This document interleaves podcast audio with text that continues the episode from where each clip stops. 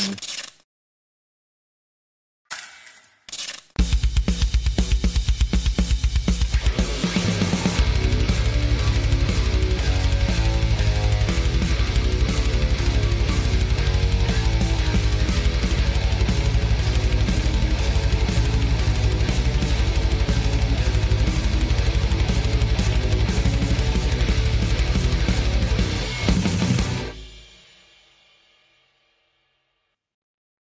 ¿Qué tal? ¿Cómo van? Saludos, buenos días o buenas tardes.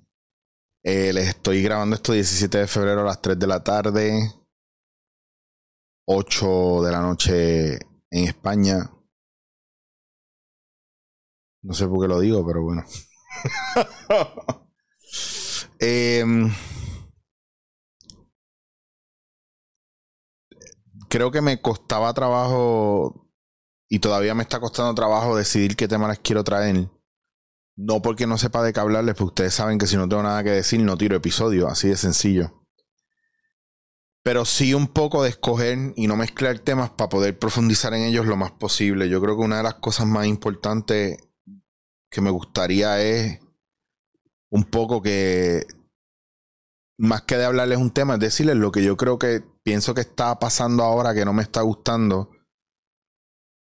y creo que tenemos que mirar bien las decisiones que estamos, tomando y, más que las decisiones que tomamos es esta necesidad que tenemos de pertenecer a una creencia o a un grupo y defenderla hasta la muerte de manera en la que tenemos esta fe ciega, ¿verdad? Y defendemos ese ideal como si fuera la verdad absoluta. Y a un nivel tal que dejamos de escuchar y cancelamos todo lo demás. Me he encontrado con situaciones muy contradictorias y con relación a, a todo este rollo de ideales con relación a política, eh, género, en fin, un montón de cosas. Para mí llegó un punto donde sentí que eran sandeces. ¿Por qué? Porque yo quiero ser bastante, ¿verdad? Este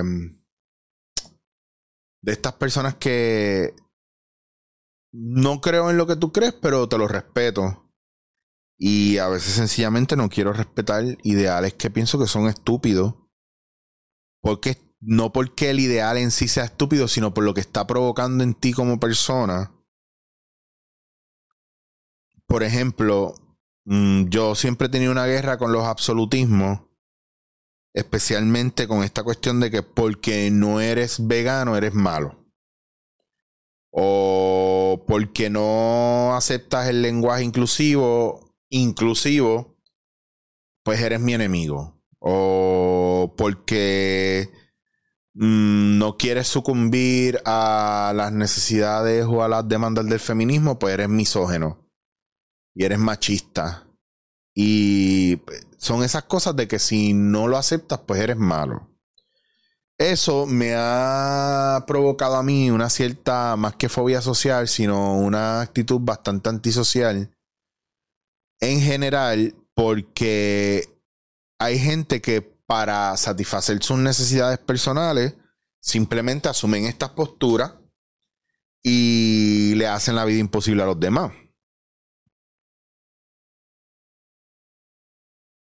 Creo que tenemos que tener cuidado porque el narcisismo y el egocentrismo se, se aloja en esos lugares y el amor no reina. Y suena utópico hablar del amor, pero suena más utópico pensar que usted, porque tiene un ideal diferente al de los demás, eh, o porque usted tiene un ideal eh, clasista o elitista, porque eso es clasista y elitista, cuando usted eh, se empieza a segregar a la gente y a excluir a la gente por su pensamiento, por su raza, por su, ¿verdad? Como cuando se, cuando cierta comunidad se, se, se expresa hacia mí o me llama un heterosis aburrido, pues, pues sí, está hasta cierto punto, ¿verdad? Este, haciendo lo mismo que dicen que hacemos nosotros con ellos. Entonces, por darte un ejemplo, no es que sea eso nada más, o sea, hay muchas cosas. Y yo me he cansado de ese tipo de pensamiento y ese tipo de charla y cada vez es menos en mi vida porque he cancelado, ¿verdad? Yo he querido aplicar también la, cancelación Y he sacado de mi vida gente que viene con esa cantaleta todo el tiempo y no es feliz dejándote ser tú y no quieren aceptar que tú no les peleas, que tú los dejas ser como son. Pero para ellos no es suficiente. Para ellos tú tienes que estar validando constantemente su necesidad. Pues esos son character traits de una persona narcisista. Esos son características de una persona narcisista y egocéntrica. Eh, pero sobre todo de niños. De niños que tienen unas quejas y unas demandas hacia el mundo y no asumen una responsabilidad de lo que implica vivir en comunidad.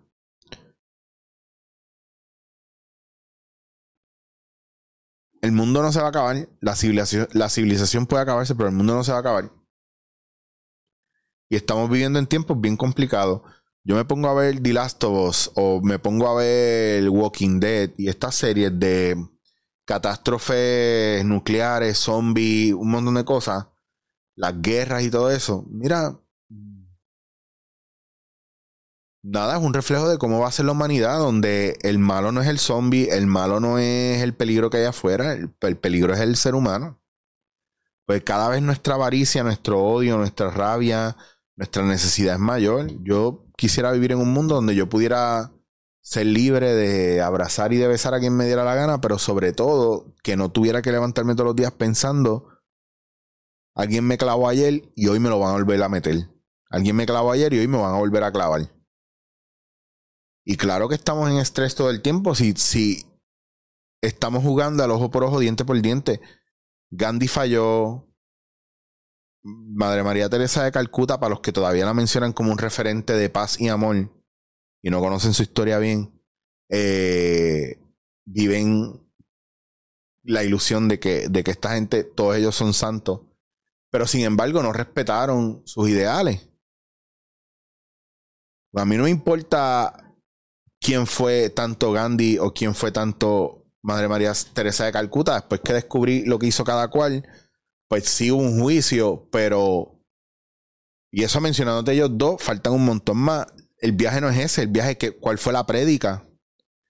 Y la pregunta que yo te hago es, si la predica fuera paz, la conexión con otros seres humanos, ayudar al prójimo y todo eso, igual con Jesús y todo esto, ¿cambia de algo en mí que yo siga esta prédica o esta enseñanza simplemente porque después descubrí que esta gente eran lo que fueron o que no seguían lo que, lo que predicaban?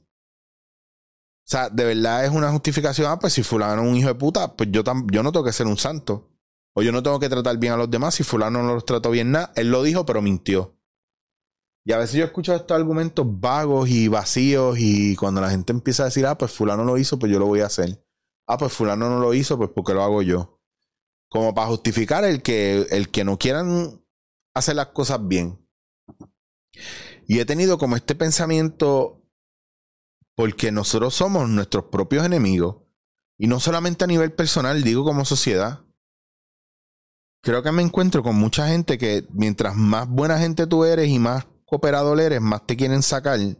Y cuando le sacas las garras ya es muy tarde porque ya ellos caen en posición víctima. Y no quieren ver los déspotas que pueden convertirse. Y para ellos, ¿verdad? Y esto es parte de la gente narcisista y egocéntrica. Si te dan un vaso de agua y todos los días tú les das comida, el día que no les das comida, ellos te van a sacar en cara el único vaso de agua que te dieron. Y en verdad, si eso es así, pues que Cristo baje ya y se lleve a todo el mundo. Porque como humanidad, entonces, pues vaya mierda. Pero después, después pienso en la gente que quiero mucho, que no es así. Y digo, ¿sabes qué? No. No, no, no. Cristo no baje. Porque queda gente buena. Y como queda gente buena, yo voy a vivir de una manera en que tenga acceso más a la gente que yo sé que es buena. Hasta que la caguen, porque ahí vengo, mira, y recorto y me he dado cuenta que lo que me quita energía es la gente mierda. Gente alrededor que lo único que hace es servirse de uno. Entonces, he empezado a poner límites y estoy como en una postura de guerra. Estoy como en guerra todos estos días. En guerra contra esa gente que no está aceptando tus propios límites y quieren pasarse la verja como zombies. Quieren brincar la verja para comerte y, robarte todo lo que tienes. Pero es que no son zombies realmente, son gente que se dieron cuenta que tú estás sobreviviendo este campamento, hiciste tu campamento y estás sobreviviendo este apocalipsis, y hiciste este campamento y no han sido capaces de hacerlo o intercambiar contigo o ver cómo te pueden ayudar para hacer el campamento crecer. No, no, quieren erradicarte del campamento. Quieren sacarte de ahí y quedarse con lo que es tuyo. Y llegan a un lugar donde la paz no vale la pena. Porque es que no te la, la paz existe si la vivimos y la damos. Si tú estás viviendo la paz y la estás dando y ven y te traen guerra a ti, a veces yo pienso que sí, que hay que ponerse la armadura y salir a pelear. No salimos a buscar la pelea. La pelea llegó a nosotros, pues creo que estamos en todo el derecho de pelear. No piense que por ser sumiso y permitirle a los demás que le pasen por encima, usted es un santo, usted es un mártir. No hay mayor pecado en esta vida que usted no marcar sus límites. Y creo que llevamos una vida entera sin marcar nuestros límites y sintiéndonos culpables por la mierda que hacen los demás.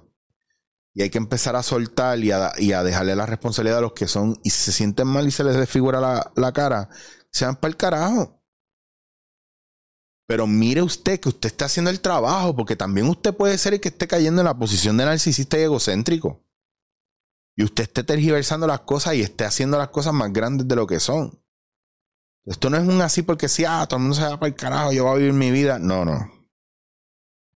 Eso ha traído mucho problema ya creo que hay una cuestión de ver y, es mucho, es, fácil, yo creo, ¿verdad? Yo pienso que es súper fácil identificar estas conductas en los demás. Es más difícil identificarlas en nosotros, porque siempre nos creemos que nosotros lo hacemos bien y los demás lo hacen mal, como esta doctora que decía en estos días. Claro, la persona que empieza a crear juicio diciendo, ah, fulano siempre llega tarde porque es un irresponsable. Ah, yo llego tarde porque cojo tapón de casa. Entonces, si yo llego tarde está bien, tengo una justificación, pero si el otro llega tarde es porque es un irresponsable, siempre. Ese es el, ese, eso es con lo que tenemos que tener cuidado. Yo creo que mm, estamos en un punto bien bajo de la humanidad donde el creernos que estamos haciendo bien y convencer a los demás de que estamos haciendo bien nos está trayendo un lugar de mucha oscuridad porque no estamos viendo nuestros propios errores no estamos reconociendo nuestra propia humanidad y la de los demás.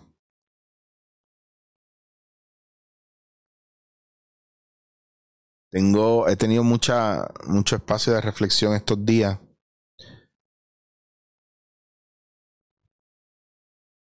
Somos malos, somos muy malos. Somos unos mentirosos. Somos cobardes.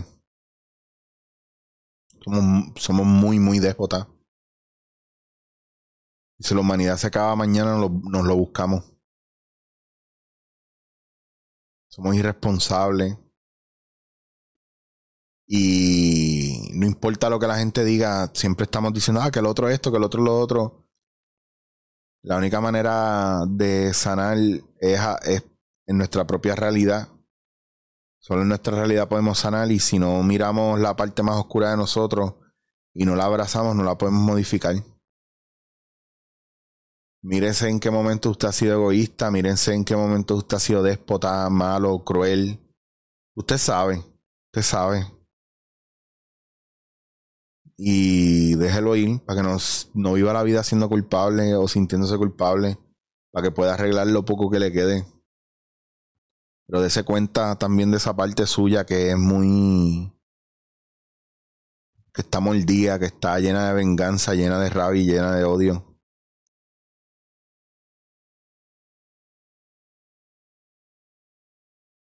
Ya yo creo que es suficiente con esta cuestión de estar dándonos premios que no nos corresponden.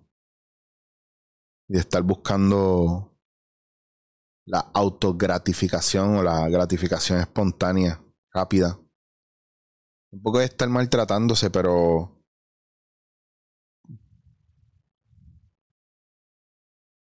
Si usted tuviera la oportunidad de estar una semana solo en un lugar ¿Cuál sería? ¿Qué haría, en verdad? ¿Saldría? ¿O se encerraría a enfrentarse usted mismo? ¿Qué haría? Si usted no tuviera trabajo y fuera millonario. ¿Qué haría? ¿En serio ayudaría a los pobres?